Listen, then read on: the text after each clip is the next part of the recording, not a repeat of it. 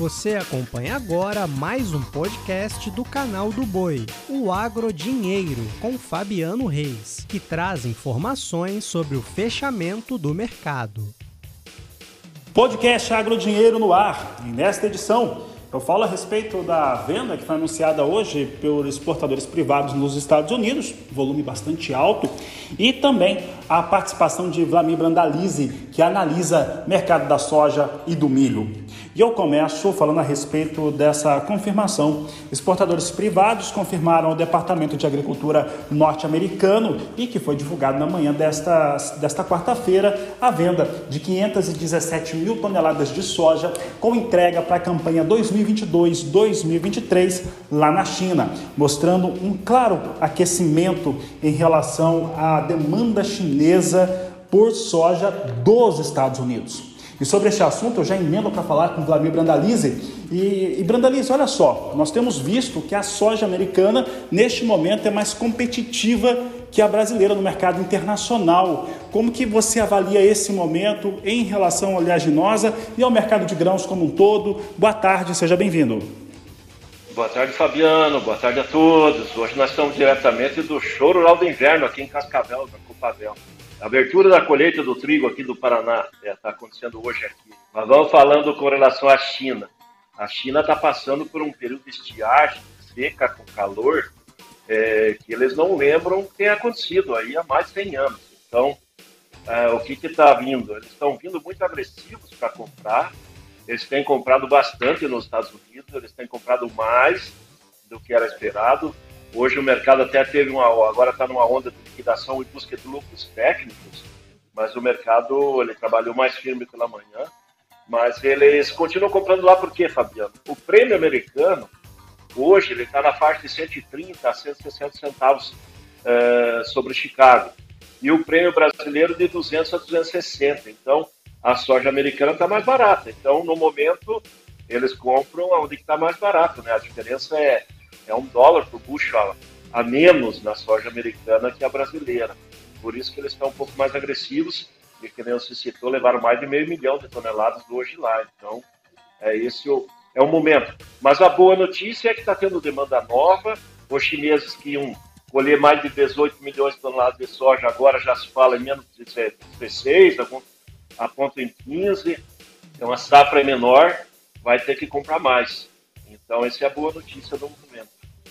Brandalize, é, e aí nós temos aqui algumas questões, eu estava até olhando agora, agora há pouco, o levantamento que foi apresentado por a ProSoja no Mato Grosso do Sul, mostrando custos de produção, os custos de produção por hectare bem mais elevados, né, passando de 6 mil reais aí por, por hectare, passando bem, aliás, dessa marca, mostrando o que ocorre nos cenários. E que nós temos aqui no Brasil também uma saída de soja que está com volume menor. Né? Estava olhando o line-up ali da agência Williams, mostrando para agosto e começo de setembro ali, até uma, um volume de milho igual ou talvez até um pouco maior do que de soja. Agora os números eu não vou, eu não vou ter.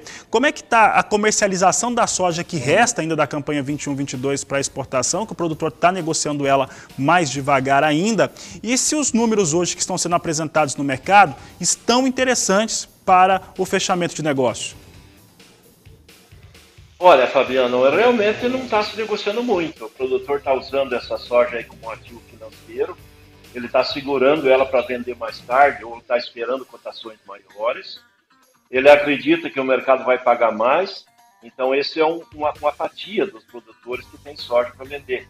E tem uma outra fatia que está deixando para vender em janeiro é, para passar o faturamento do ano fiscal de 2023. Então nós temos esse esses dois estilos de produtores nesse momento. Por isso que a tendência é que agora os embarques, provavelmente os embarques já de agosto, setembro, o milho supere bastante a, a soja e a soja fique com menores volumes, porque nós tivemos uma safra menor que o ano passado, então já assim já é uma tendência de exportar um pouco menos soja do que foi ano passado. E o milho ganhar espaço agora nesse momento, porque a safrinha do milho está indo para o fechamento da colheita, mesmo com os problemas que nós tivemos, é um recorde de safrinha, né? Então, vai se embarcar muito milho. Ainda temos aí mais de 20 milhões de toneladas de milho para ser embarcados, provavelmente, nesse restante ano, até o começo do ano que vem.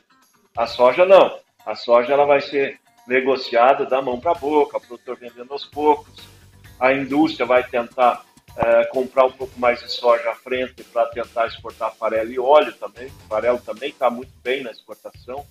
É, brechas que está sendo deixado pela Argentina, né? Nós estamos aí com mais de 14 milhões de toneladas embarcadas de janeiro até agora em agosto, e é um recorde histórico de exportação de farelo nesse momento. Então, no complexo soja, nós estamos evoluindo, mas no grão a tendência é a comercialização e os embarques lentos, porque o produtor ele ainda continua acreditando, Fabiano, aí, que o mercado pode pagar os 200 reais o lovinho uh, para soja no interior. E nesse momento uh, as cotações estão bem distantes desse número.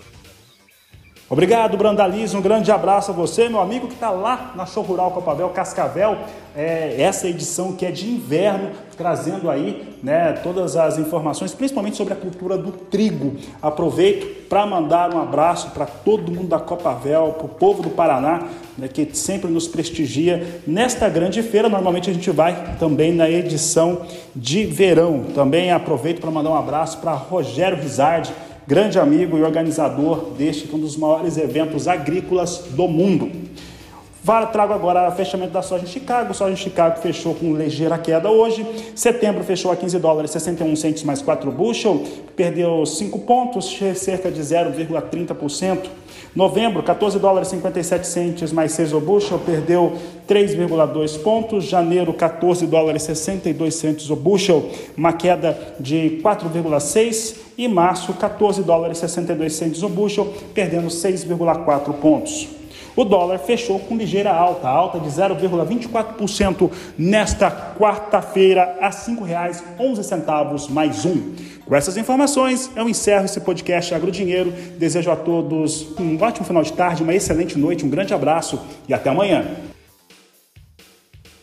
Você acompanhou o podcast Agrodinheiro. Para mais informações, acesse o nosso portal sba1.com. Até a próxima!